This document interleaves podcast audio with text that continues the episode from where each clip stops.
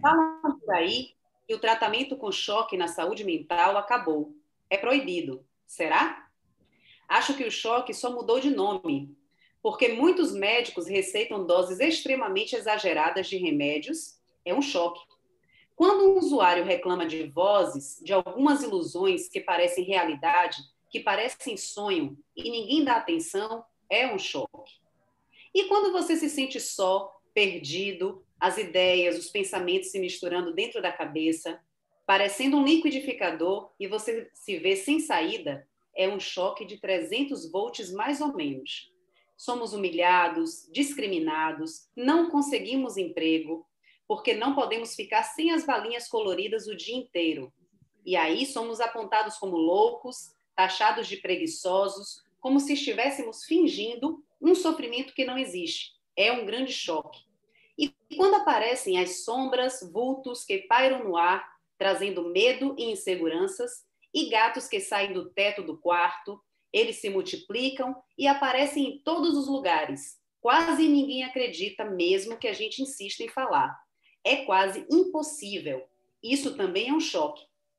Muitas vezes, você se esforça para expressar algo que está no seu inconsciente, que para você é uma obra de arte de muito valor, talvez a única da sua vida, e alguém te sugere: rasga isso, joga fora, queima. É um triste e lamentável choque. Como você pode ver, é um choque em cima de choque. Muitos não aguentam e acabam chegando ao ponto máximo. Choque mata, e assim vão nos matando aos poucos. E aí, com tudo isso, você ainda acha mesmo que o tratamento com choque acabou? Se a sua resposta for sim, você só pode estar em estado de choque. Esse texto é de Célia Regina, uma paciente esquizofrênica. E uhum. é, eu sou Gabriela Bittencourt e minha Paula colega Paula isso, estudante de psicologia. O nosso tema de hoje é transtorno do espectro da esquizofrenia. E para falar sobre esse tema tão importante e de saúde pública, temos o prazer de entrevistar a psicóloga e psicanalista Virgínia Ferreira, especialista em psicologia clínica e filosofia, mestre em psicologia, doutoranda em educação.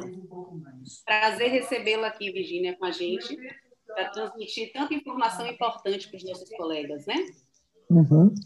Eu é que agradeço o convite, é uma honra estar aqui, e eu penso que é muito importante trazer para o diálogo, trazer para a discussão temas que são tão caros à saúde mental. Por quê? Porque tudo que diz respeito à saúde mental é um enigma e parece ser contagioso. Né? Então, quando falamos de esquizofrenia, não há um exame de imagem ou um exame é, laboratorial que você possa pedir ao paciente para fazer, para a partir daí corroborar ou não a sua hipótese. É um conjunto de sintomas que o paciente precisa apresentar. Mas qual é a questão que nós temos aí, Gabriela e Paula? São duas questões importantes. Nós não podemos perder de vista a singularidade de cada sujeito. Então, quando uma, uma psicopatologia, né, a esquizofrenia, ela se manifesta, é bastante interessante porque o Kreppelin, há muitos anos, já tinha falado em demência precoce. É um psiquiatra chamado Bleuler, em 1911, que vai, vai denominar essas demências precoces de esquizofrenia. É bastante interessante. São dois psiquiatras que nós precisamos conhecer, porque eles são fundamentais na história da, da esquizofrenia, né? na história da psiquiatria como um todo. Então, é, o que, que é a esquizofrenia? A esquizofrenia é uma dissociação. É uma dissociação, é uma clivagem, é uma fenda na associação do pensamento, na associação da afetividade. Então, nós temos essa dissociação na cadeia associativa. Por quê? Porque nada está no aparato psíquico que não esteja por associação. Tudo que está no aparato psíquico está por associação. Não importa se aqui nós estamos falando de um estado consciente, pré-consciente ou inconsciente. Está no aparato psíquico, está por associação. Então, essa clivagem, essa fenda nessa cadeia associativa faz com que o paciente adoeça. E aí, na esquizofrenia, é, o paciente ele faz uma clivagem, faz uma fenda entre os seus pensamentos e a realidade. É uma fragmentação, né, Virginia? Fragmenta as associações do cérebro? É, do cérebro não, da mente. Da mente, perdão. Isso, da mente. Verdade. É, é, exatamente isso. Porque se eu perguntasse a você, Gabriela, o que nos liga à realidade? É a nossa percepção, é o nosso pensamento. Claro. O nosso uhum. consciente seria isso? O nosso consciente? Seria, não, seria, Paula, o nosso consciente, mas também o nosso inconsciente. Né?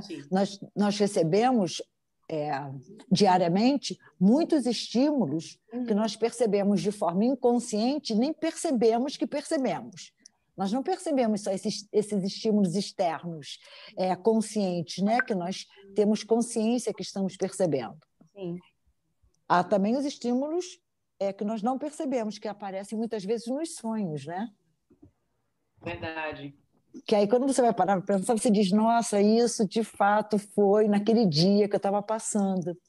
Então, essa, essa fragmentação ela vai fazer uma fenda entre o sujeito e a realidade. Esse é o problema. A questão da esquizofrenia é que há aí um corte entre o sujeito e a realidade. Então. Esse seria o conceito né, da esquizofrenia. Oi? Esse seria o conceito da esquizofrenia, né? Seria. Não, o conceito da esquizofrenia é a dissociação do pensamento que vai levar a uma dissociação com a realidade. Maravilha. Tá?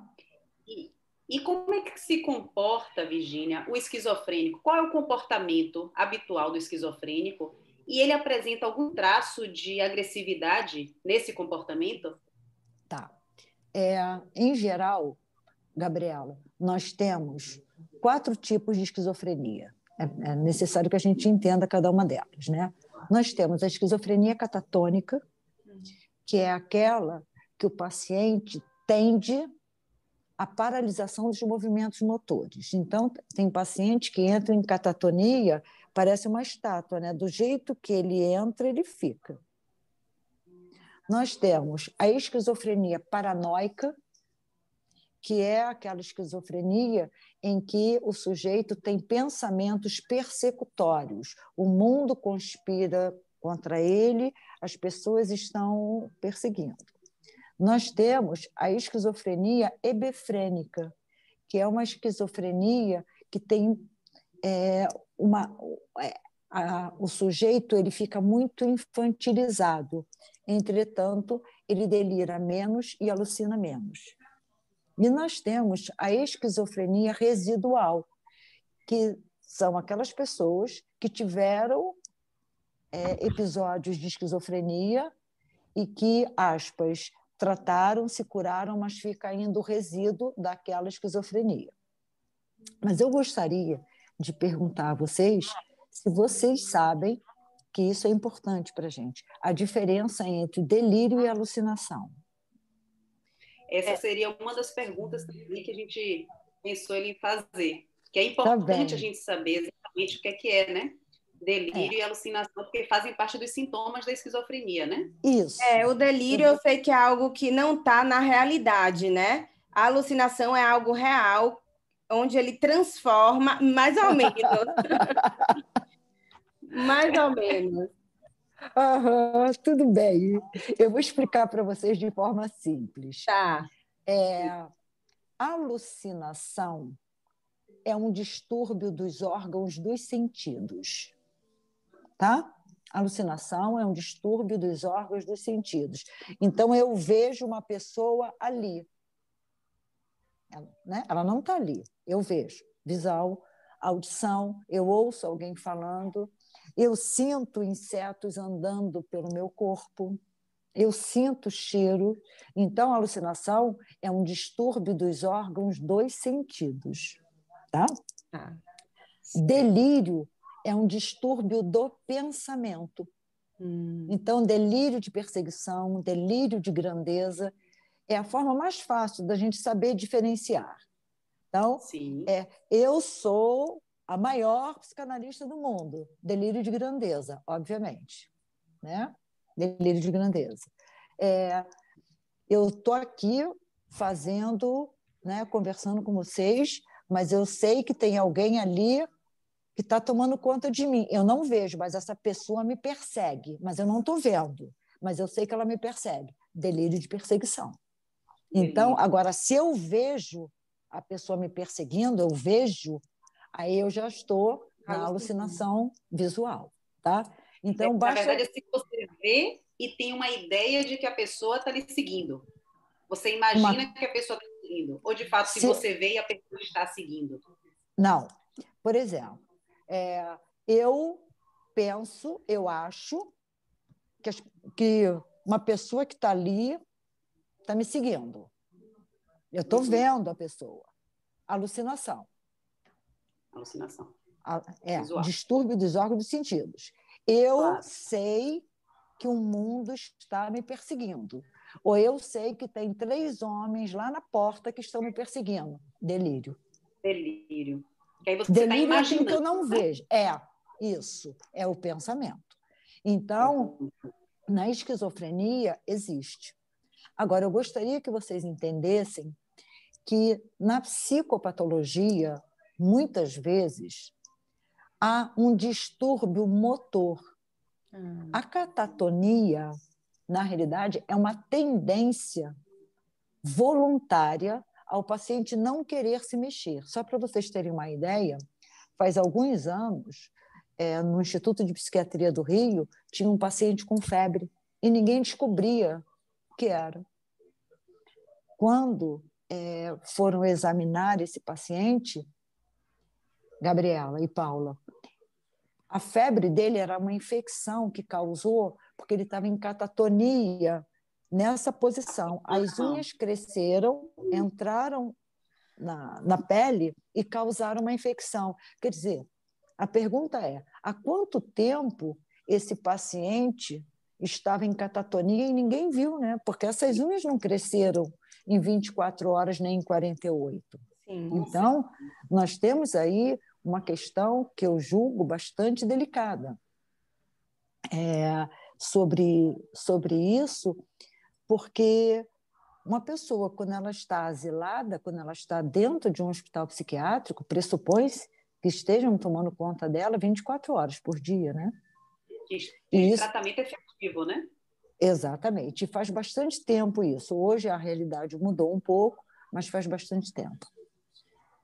É, Maravilha. E, e, doutora, me diga uma coisa: é que a gente vê, né, em filme, e aquela questão da esquizofrenia é, acaba sendo um conceito errôneo, eu acho, de que o esquizofrênico corre atrás da pessoa para matar, aquela sabe? Aquele conceito mesmo, bem cinematográfico, assim.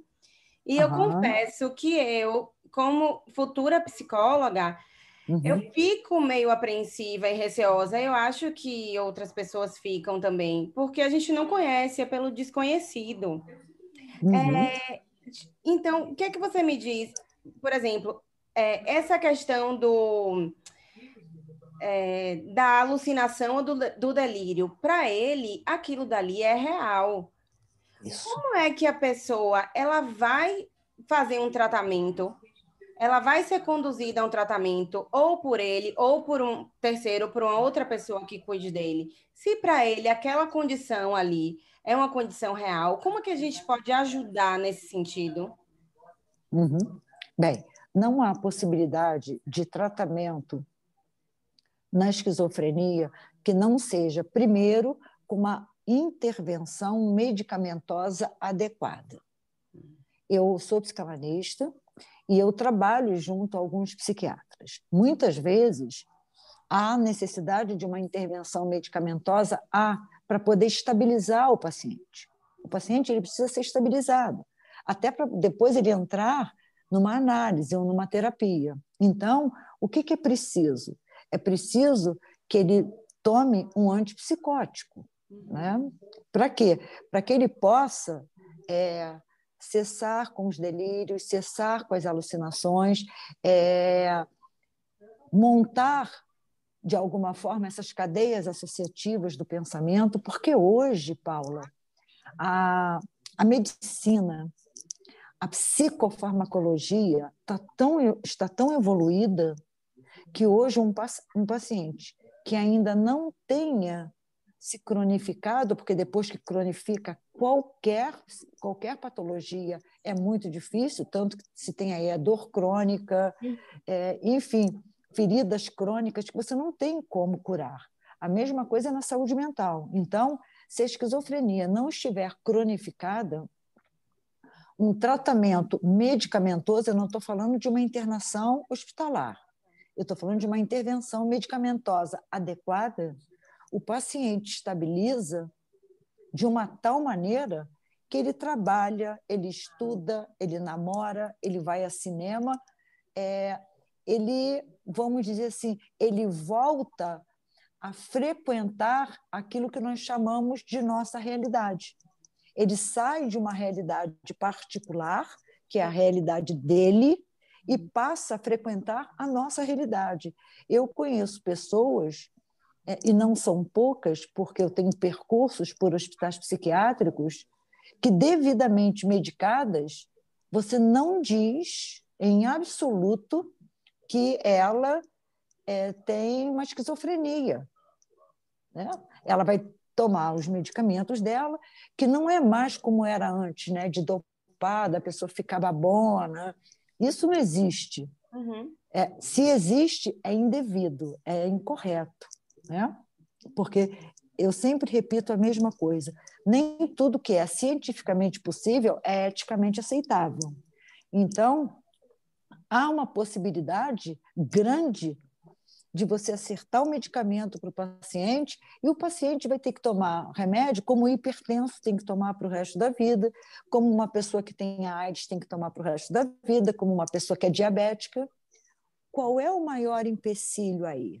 O maior empecilho, na realidade, é o preconceito que se tem com a doença mental. É verdade. É verdade mesmo. É, é, um, é uma ilusão mesmo. É que a gente não convive. E 1% da população, né? Mundial tem. Eu estava pesquisando 150 tem milhões casos no Brasil. Então, se a gente for uhum. dentro da população, o índice não é tão grande assim. Então, a gente não tem essa, esse convívio e gera um preconceito, né? Digamos assim. É, eu digo que gera um preconceito em função de outras coisas. Vou explicar rapidamente. É, o que nós temos é que nós vivemos, conforme o Bauman fala, na modernidade líquida. Quais são as características da modernidade líquida? Visibilidade, beleza, porque não basta só você ser visível, estar visível, você tem que estar bem, né? Bem. Então, é, o imediatismo, o consumismo, a descartabilidade, e aí vai. Então, qualquer pessoa hoje que apresente, não é uma esquizofrenia, não, uhum. qualquer tipo de dificuldade psíquica, ela fica de lado. Não se tem paciência para uma pessoa em depressão. Verdade. Não se tem paciência para uma pessoa que esteja numa crise existencial. Né? As pessoas logo olham de lado. Então, hoje se recorre às pílulas e se toma as pílulas sem a menor necessidade. Então, o que, que acontece? A pessoa vai, se você puder, você e a Gabriela, façam uma pesquisa. O dia que vocês tiverem esse, com um número maior de pessoas, perguntem assim: quem é que tem um ansiolítico dentro da bolsa? Ninguém vai dizer, mas se abrir ali dentro, Todo mundo tem. Tem um Rivotrilzinho, tem um Clopan, né? Ou um antidepressivo, porque hoje isso virou bala. Como você vai ali na padaria e compra. Está errado. As pessoas precisam aprender a enfrentar as suas dores. Por quê? Porque a vida é feita de contrapontos, de alegria e de dor. Se você quer viver só alegria, você vai pagar um preço muito alto. Por quê? Porque esse sofrimento psíquico ele vai aumentando. Só para vocês terem uma ideia dos dados, o Brasil, na América Latina, ele é o primeiro país com mais sofrimento psíquico. Leia-se depressão e crises de ansiedade. O primeiro da América Latina. O primeiro. Estando São Paulo e Rio de Janeiro, as duas cidades nas cabeças. E é o segundo das Américas em sofrimento psíquico, com depressão. O segundo nas Américas. Vem apenas atrás dos Estados Unidos. Então, isso, levando em consideração sofrimento, não levando em consideração a esquizofrenia, porque senão isso aumenta. Então, as pessoas têm uma dificuldade muito grande. E é bom deixar registrado que a dificuldade começa com os familiares. Os familiares não estão preparados para lidar com qualquer tipo de sofrimento psíquico, muito menos com uma pessoa que esteja fazendo um surto esquizofrênico. É verdade. A tendência delas é se desesperar e esconder. Isolar não é buscar tratamento. É. É. E é uma informação que eu julgo importante, que, né, já que ó, esse, essa entrevista vai ser divulgada, é que uma pessoa, quando ela faz um surto, Gabriela, a primeira coisa que se faz é isolar ela, isolar ela de toda e qualquer religião. Não importa. Você né, se os parentes são católicos ou candomblecistas ou budistas. Não é essa a questão. É porque, como ela alucina e delira, a religião entra aí de uma forma muito é, desfavorável com o sobrenatural, com, ou seja, com Deus ou com os orixás, seja com o que for. Aí dá uma margem muito grande para os delírios. Então, a gente, primeira coisa que a gente pede é que essa pessoa seja isolada de qualquer perspectiva religiosa e que se recorra a um psiquiatra o mais rápido possível. Nesse Interessante. Caso, é, é, nesse caso, o ideal seria primeiro tratar, então, com a medicação, para depois ele voltar a frequentar um meio ou não? Em nenhum momento isolar? Não, ele só... Não, não. Ele precisa é, ser isolado da, da esfera do campo religioso, não do campo social. Sim, do sim. campo social, não. Então, você leva o paciente é, para uma consulta psiquiátrica. E vocês vão perceber que em uma semana, ou se ele tiver o corpo virgem, o organismo virgem, o que isso quer dizer? Se ele não estiver acostumado a esse tipo de medicamento, os medicamentos fazem efeito mais rápido ainda. Uhum. Então, quando o médico diz eu preciso de 10 dias para impregnar, em geral vai impregnar em menos. Por quê? Porque ele tem um organismo virgem.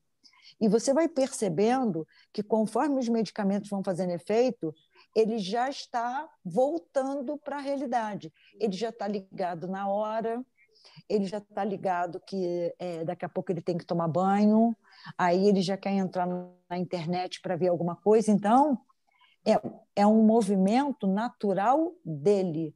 Conforme ele vai se sentindo bem, ele mesmo vai retornando para o social, não é você quem o leva. Ele mesmo faz esse movimento. Por quê? Porque toda e qualquer psicopatologia ou dificuldade psíquica, sofrimento psíquico, o que, que ela tira do sujeito? Ela é muito covarde. Né? A psicopatologia ela tira do sujeito duas capacidades fundamentais. Primeiro, que é a capacidade de trabalhar, de produzir dinheiro. E segundo, tira do sujeito a capacidade de se relacionar amorosamente, familiarmente, socialmente, profissionalmente.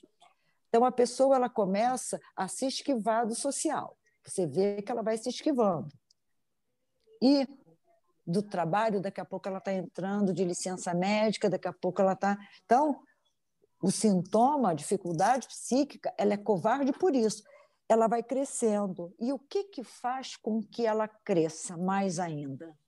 O preconceito dos familiares que tendem a justificar aqueles sintomas. Não, está assim porque está andando muito estressado, está assim porque brigou. E aí, o sintoma, o que, que ele faz? Ele vai crescendo. E quanto mais ele cresce, mais ele tira o campo existencial do sujeito, mais ele vai fechando. Então, sugestão: mudou o comportamento, está apresentando um comportamento que não é o comportamento da pessoa, não está acontecendo nada de fato de diferente, vai a uma consulta, faça uma avaliação. Né? É, porque quanto, como toda e qualquer doença, gente, quanto mais no início, mais fácil o tratamento. Quanto mais ele, né, o problema cresce, mais difícil é. Não é impossível. Claro. Doutora, e é interessante até a gente saber, como somos futuros psicólogos, né? Como uhum. é que seria o tratamento da esquizofrenia do paciente esquizofrênico no âmbito clínico, né, da psicologia clínica? Como é que seria esse tratamento? Como é que seria o trato com, com o esquizofrênico? Ah, claro que antes disso ele passaria por um psiquiatra para fazer toda, tomar toda a medicação, para sair das alucinações, dos delírios, para aí poder conversar e ter esse diálogo com o psicólogo. Mas como é que seria essa condução com o paciente esquizofrênico? Bem, Segundo o meu entendimento, talvez outros profissionais tenham um entendimento diferente, tá? Segundo o meu uhum. entendimento, só para vocês terem uma ideia, eu tenho 58 anos. Eu faço a clínica desde os 21, nunca parei de clinicar. Então, eu tenho uma experiência, é, assim, vamos dizer, considerável, né? Então, ah. é, eu digo, Gabriela, sem medo de errar, se o paciente não estiver estabilizado, com os medicamentos, não há tratamento terapêutico clínico possível com psicoterapeuta. Não há, não há. Né? Porque ele, ele, ele vai para o seu consultório, ele está alucinando, e você vai fazer o quê? Né? Então, se ele não estiver minimamente estabilizado e minimamente ligado à realidade, você não tem como tratar. E se ele estiver estabilizado e minimamente ligado à realidade, você vai conduzir o, o tratamento dele como você conduz de qualquer outra pessoa. Fazer um caminho de retorno à causa. Por quê? Porque nós acreditamos que nós não temos como, nem precisamos mexer no sintoma. O sintoma é o próprio caminho de retorno que nós fazemos às causas, porque você mexendo na causa, você mexe no sintoma. Então, a partir do sintoma que me indica que alguma coisa não vai bem, eu vou à causa. Eu eliminando a causa, eu elimino o sintoma. Então, Mas isso. Até com paciente esquizofrenia, doutora, porque para a gente chegar a uma causa, subentende-se que você eliminando o sintoma, o paciente estaria curado, de certa forma, né? Não. Então, até com o paciente. Não, não. Não, não porque o, o medicamento não cura, o medicamento estabiliza. Isso, medicamento. Mas a psicologia, o tratamento terapêutico, se a gente vai na causa, especificamente na, ca na causa dos episódios da esquizofrenia, né? Que Isso. muitas vezes até são causas do meio, é, é, do meio externo, de convivência, e causas genéticas também. Então, se você chega à causa, é, teria como, de certa forma, chegar a uma cura desse paciente? Acredito que não, né? Por que seria buscar a causa? Hum. É, buscar a causa seria buscar os eventos desencadeantes da esquizofrenia. Porque entenda, Sério? Gabriela, entenda. Ah. É, isso é, é muito importante que vocês entendam. Nós podemos nascer com é, potencialidades ou predisposições para um monte de coisas. Está claro. ali. Está ali. Só que se não houver condições para que essas predisposições sejam desenvolvidas, isso aqui não vai aparecer nunca. Isso. Não vai aparecer nunca. Uhum. Então, é, entenda bem. Eu pergunto assim para você. Eu estou dentro da minha sala de estudos, né, nesse momento. é, eu digo assim: eu abro a janela. Vamos imaginar que essa entrevista fosse duas horas da tarde. Eu abro a janela, a sala se ilumina. Eu fecho a janela, a sala escurece. Qual é a causa da sala se iluminar? Não é abrir a janela, é o sol. Sim. Abrir a janela é a condição. Sim. Então, nós temos causa e condição. Hum. Duas coisas Sim. importantes. O que nós não podemos é nos deixar cegar pela condição e tomá-la pela causa. Não. Porque eu posso abrir a janela, se não tiver sol, não vai iluminar a sala. Então, eu preciso entender qual foi a condição que disparou, mas disparou alguma coisa que já existia. Já existia. Foi um gatilho, Isso é uma coisa né? importante. Exatamente. E o segundo elemento é que se discute muito, se discute muito se há de fato causas hereditárias para a esquizofrenia, né? Porque nem sempre existe. Nem sempre existe. Eu diria que na maior parte dos casos, um bom exemplo para a gente comparar, para fazer uma analogia, é a depressão. Isso são pesquisas. Na depressão, 90%, 90% né, dos episódios depressivos não tem nenhum fundo hereditário, não tem nenhum fundo genético. E esses 10% é muito duvidoso. Eu digo que na esquizofrenia é a mesma coisa. A mesma coisa. Agora, nós não podemos confundir a esquizofrenia com é, doenças como mongolismo, como, é, enfim, tantas outras que ali tem, é palpável, né? A esquizofrenia, ela pode sim, mas a maior parte das pesquisas indicam que elas não têm um fundo hereditário. No decorrer dos atendimentos, é, a, é, a senhora viu mais homens ou mulheres com casos de, de esquizofrenia? Ou, assim, e mais ou menos em que faixa etária que os atendimentos, assim, no geral? Uhum. No geral, os atendimentos estão sempre na faixa dos 30 aos 40, né? Em geral, mas isso pode variar. E, em geral, mais em homens. Ah. Por quê? Porque é, as famílias, elas, em geral, elas têm mais dificuldades com as doenças mentais em homens do que em mulheres. Depressão. Ah, né? É mulher, é normal chorar, é normal ser mais sensível. É homem, como assim?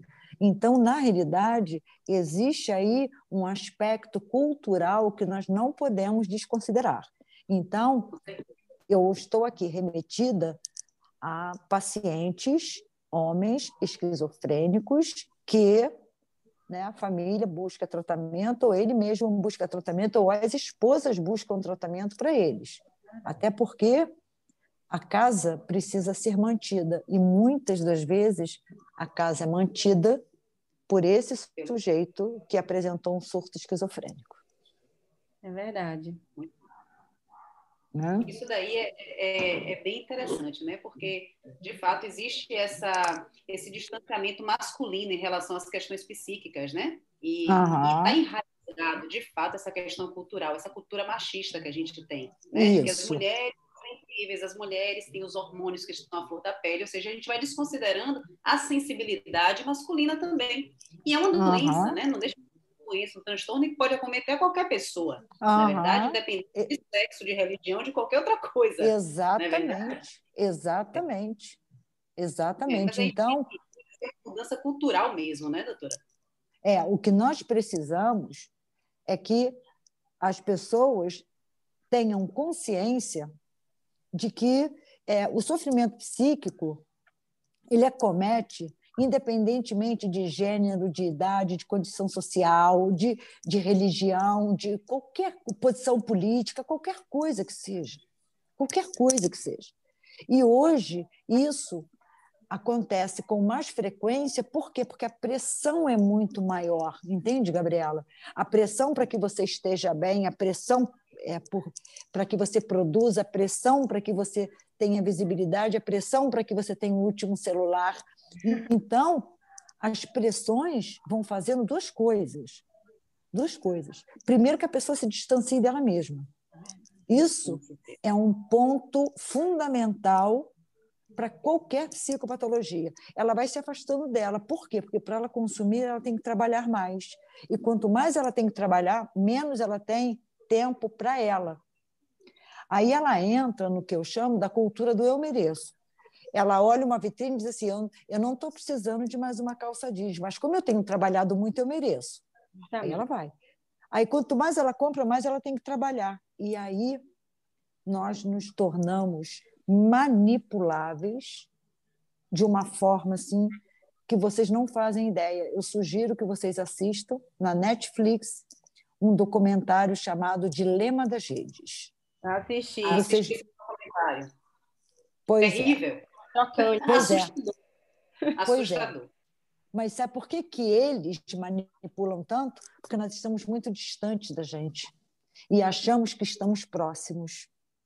E aí nós adoecemos, adoecemos mais rápido, né? E nos achamos saudáveis. Só que quando nós nos damos conta, a nossa situação é bastante assustadora. Isso no caso da esquizofrenia, isso no caso da depressão, isso no caso da fobia, do pânico e vai por aí afora. Ô, doutora, e é um efeito, né?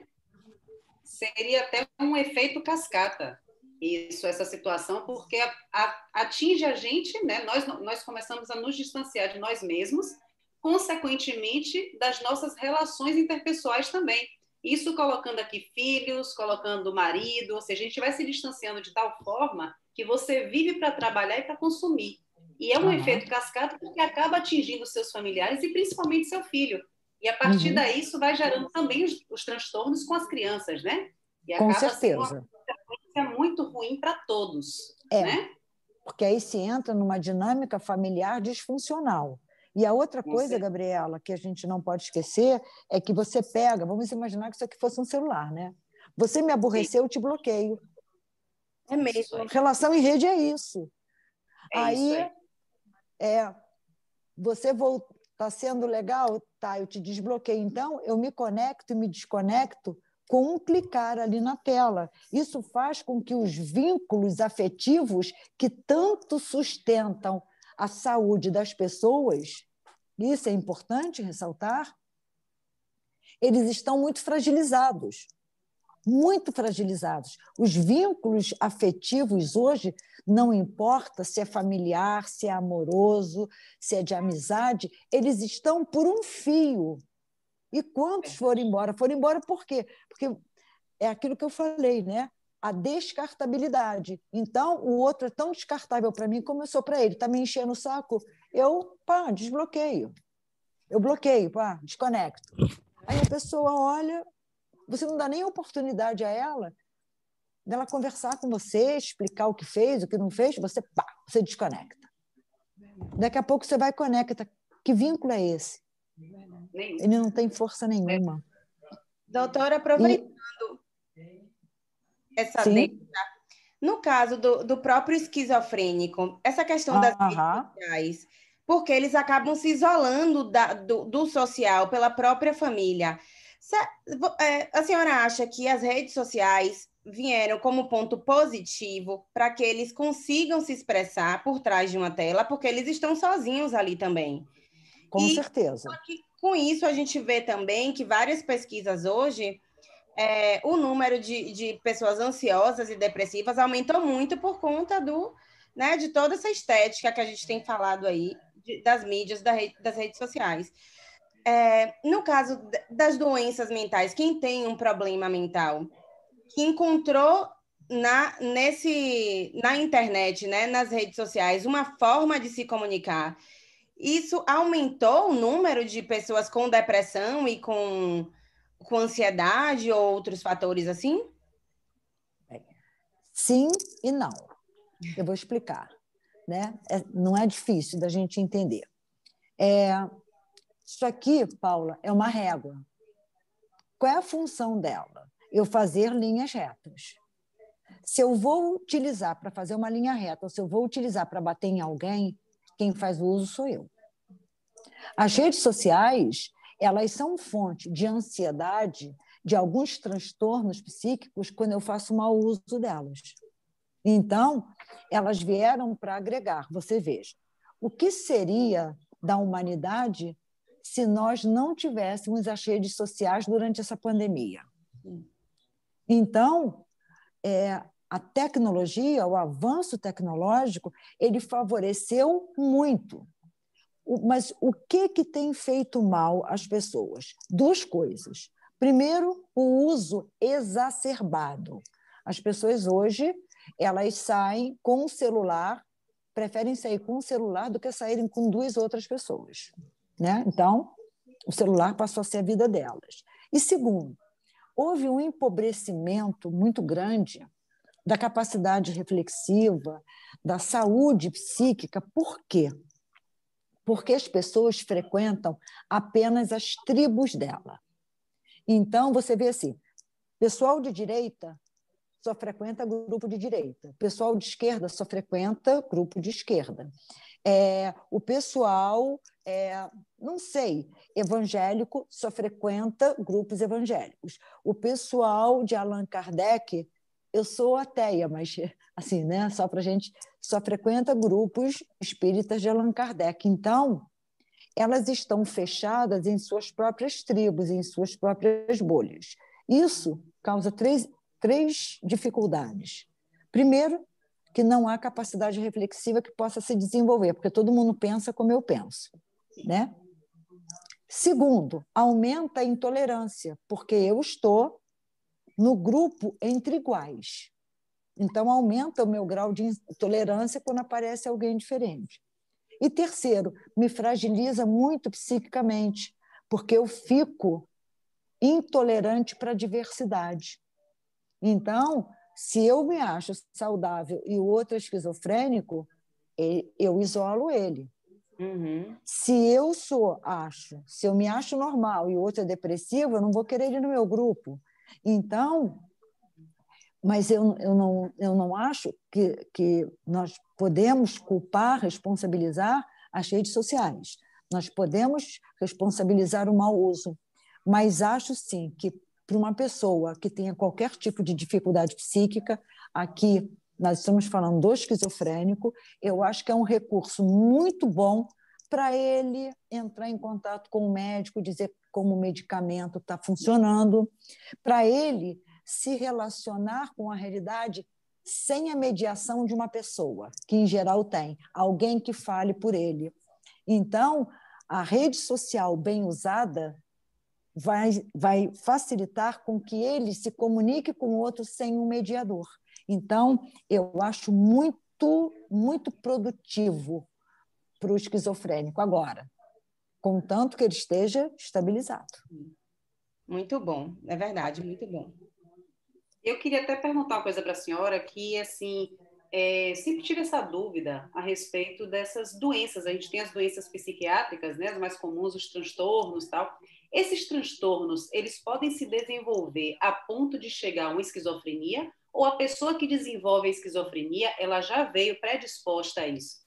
Tem como a doença, tipo uma ansiedade ou uma depressão, evoluir até chegar ao ponto de, de da pessoa se tornar esquizofrênica? Eu diria que não. não. Não.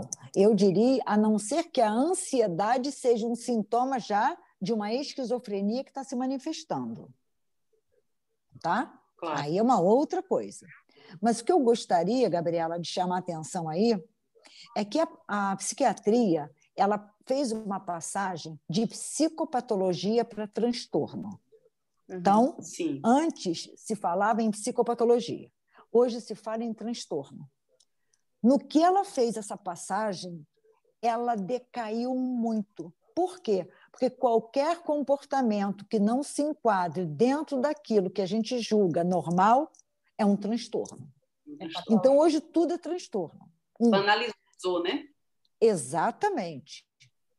Segundo, qualquer um hoje está outorgado a fazer um diagnóstico. Então, você vai buscar seu filho na escola, a professora diz assim: olha, seu filho tem TDAH, ele tem que tomar ritalina. Você vai procurar um neurologista ou um psiquiatra certo de que o seu filho tem transtorno de déficit de atenção e hiperatividade e você vai querer a ritalina. Então, você já vai para o médico com um diagnóstico pronto. Sabe quem te deu? Alguém que não é está autorizada a isso. Ela é professora, ela não é médica. É. E se o cara disser o seu filho é normal, você vai achar que o médico é ruim e vai procurar um outro que diga é isso mesmo e vai passar para o teu filho a ritalina. Então, é, eu, eu penso hoje, né, você vê ortopedista, ortopedista é prescrevendo ansiolítico, como assim? É. Cardiologista prescrevendo antidepressivo, como assim? Então, qualquer área, de... psicologista, qualquer área, né? Exatamente. Fez a passagem para transtorno, eu acho que a psiquiatria se perdeu um pouco, sabe? E aí, e aí, as doenças mentais tomaram, na realidade, as doenças mentais mesmo, as psicopatologias tomaram uma robustez maior. Por quê? Porque se você vai para o teu cardiologista se queixar de um sintoma que ele não conhece e ele vai te receitar um ansiolítico, esse ansiolítico vai mascarar os seus sintomas de esquizofrenia. E quando você chega no psiquiatra, a esquizofrenia já está robusta. Mas aí você estava em tratamento com um cardiologista do que estar em tratamento com um psiquiatra, que as pessoas têm vergonha, né? É verdade. Tem vergonha. Feito ainda, né? Tem, tem com psicanalista, gente. É, muito. É isso tanto com psiquiatra quanto com psicólogo, psicanalista. É impressionante. Exatamente. Né? Que a gente é. escuta, não, eu não estou doido, não vou procurar psicólogo, não, porque eu não estou doido. Ou seja, é, é isso. Onde é que a vai com essa mentalidade, né? É. Mas questão de estar no sofrimento mental, porque não pode procurar um psicólogo ou psicanalista ou psiquiatra, porque ele não está uhum. doido.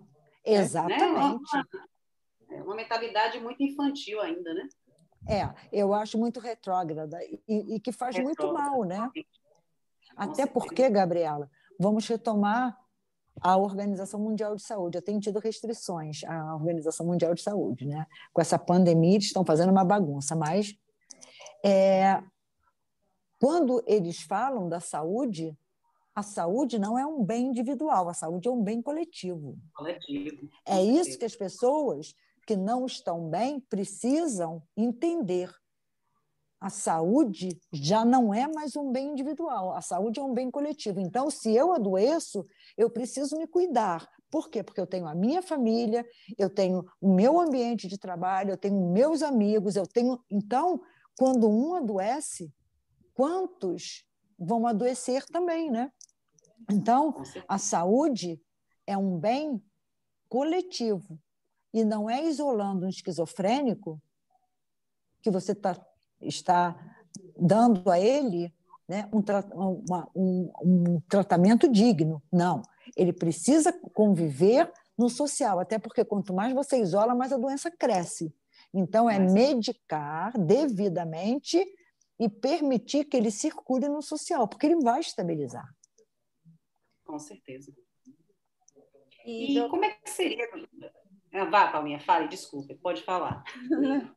Não, eu ia perguntar... Todo mundo querendo perguntar muita coisa aqui, todo é, mundo querendo resposta. É um, eu acho que é um assunto vasto, né? Tem tantas dúvidas, tantas curiosidades, na verdade. Não se encerra uhum. em um, uma entrevista só, né? Ele é, poderia, é. a gente ficava a noite toda conversando. Com certeza. Não, eu ia perguntar assim, qual seria a sugestão da senhora, é, até para os estudantes de psicologia e para os psicólogos já formados, inclusive, em que sente essa dificuldade em tratar pacientes esquizofrênicos, qual seria o conselho? Bem, é, eu vou chamar de recomendação. Tá. Tá? Eu vou chamar de recomendação. Eu recomendo, Paulo, é, algumas, algumas coisas. Primeiro, é que muitos estudantes de psicologia, eles começam a fazer psicologia e, sem conhecer a psicologia, querem ser clínicos. Não. A psicologia tem aí. A psicologia hoje está na escola, no hospital, no jurídico, né, nas empresas, onde nós imaginarmos a psicologia está. Então, eu fico muito feliz, porque eu dou aula né, na Faculdade de Medicina, para medicina e também para o curso de psicologia e para outros cursos. eu dou aula de clínica, psicologia clínica, eu fico muito feliz quando eu pergunto e alguns alunos me dizem assim, não, professora, eu quero escolar, eu quero psicologia do esporte. Por quê? Porque é, muita gente quer ir para a clínica porque acha que dá status. Não, não dá status. Então, primeiro, que ela conheça as vertentes da psicologia. Um. Segundo, que se ela optar pela clínica, que se ela não começou ainda o seu próprio processo psicoterapêutico, seja humanista existencial, cognitivo, comportamental, psicanalítico, não importa, não existe uma perspectiva melhor do que a outra. O que há são profissionais mais éticos do que outros, independentemente da perspectiva. Então, nós só temos condições, Paula, de nos posicionarmos diante de um paciente se nós tivermos o nosso próprio processo terapêutico, né? Isso eu acho que é fundamental. Fundamental, porque senão você vai chorar com o paciente, você vai ficar com pena do paciente, e ele não está ali para isso. Porque para isso tem os amigos do lado de fora. Ter o domínio da técnica nem se fale, né? E a outra coisa é saber que clínica que você quer fazer. Qual é a clínica que você quer fazer? Né? Se você quiser fazer uma clínica com pacientes é, que tenham uma, né, sejam portadores de uma psicopatologia mais contundente, como a esquizofrenia, ou se a gente quiser chamar as psicoses, eu digo que ele tem que passar por hospital psiquiátrico. Fazer estágio em um hospital psiquiátrico, ou ir a um hospital psiquiátrico, se apresentar e pedir ao psiquiatra se você pode, durante os dias que ele tiver de plantão, acompanhá-lo, porque se você não passar por um estágio num hospital psiquiátrico, não adianta você, no seu consultório, receber pacientes esquizofrênicos que você não vai saber como lidar. Não é fácil, não é fácil, mas também não é a maior dificuldade do mundo. Não, não é. Eu só digo que você, se você fizer um estágio no hospital psiquiátrico, você, né, o lidar com eles, o cotidiano, como é que isso acontece, porque ali você está lidando com pacientes que não conseguiram estabilizar. Né? Quando você chega no seu consultório e lida com o paciente esquizofrênico mais estabilizado, aí você vai ter muito mais facilidade.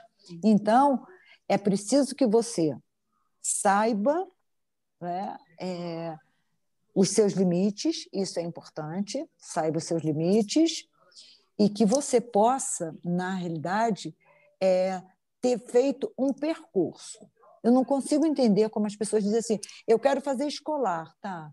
Fez estágio em escolar? Não, mas como é que é fazer escolar? Então, para você trabalhar, é para você trabalhar com paciente esquizofrênico, receber no seu consultório um paciente esquizofrênico, se você não tiver um bom estágio, um, uma boa passagem é, como profissional, não importa, num hospital, você não tem como fazer essa clínica no seu consultório. Não tem. Os riscos serão muito grandes. É, verdade. É, é, a gente tem que ter essa visão, né? Temos que ter essa visão bem clara, porque não é simplesmente eu quero fazer isso, vai lá e faz. Você tem que ter todo o embasamento anterior para lhe permitir né, fazer isso e clinicar dessa forma tão coerente. Mas, doutora Virginia, queria lhe agradecer muito, agradecer a sua disponibilidade. Assim que a gente fez o convite, aceitou de imediato. sou muito grata, porque realmente é uma contribuição ímpar para todos os nossos colegas. Para a gente nem se fala que a gente está aqui bebendo da fonte. É verdade. Então é muito interessante isso.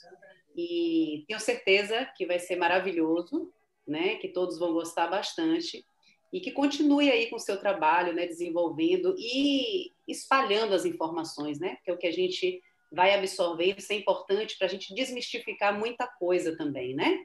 Muito é. obrigada mesmo pela sua participação. Eu que agradeço, Gabriela e Paula, porque eu digo, isso eu falo nas minhas lives, né?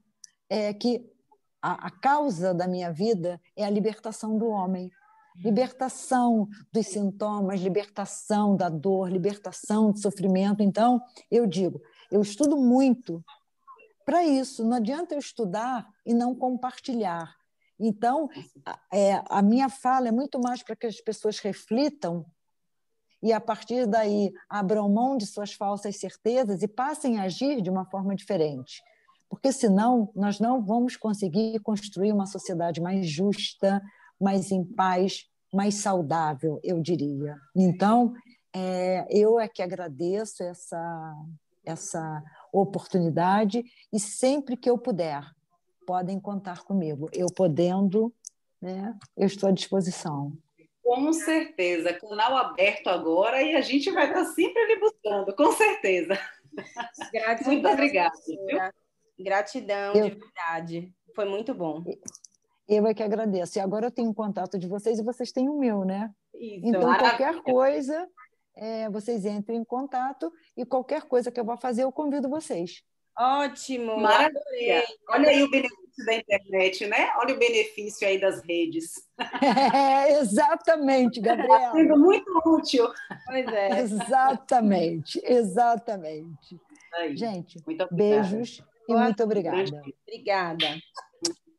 Beijos.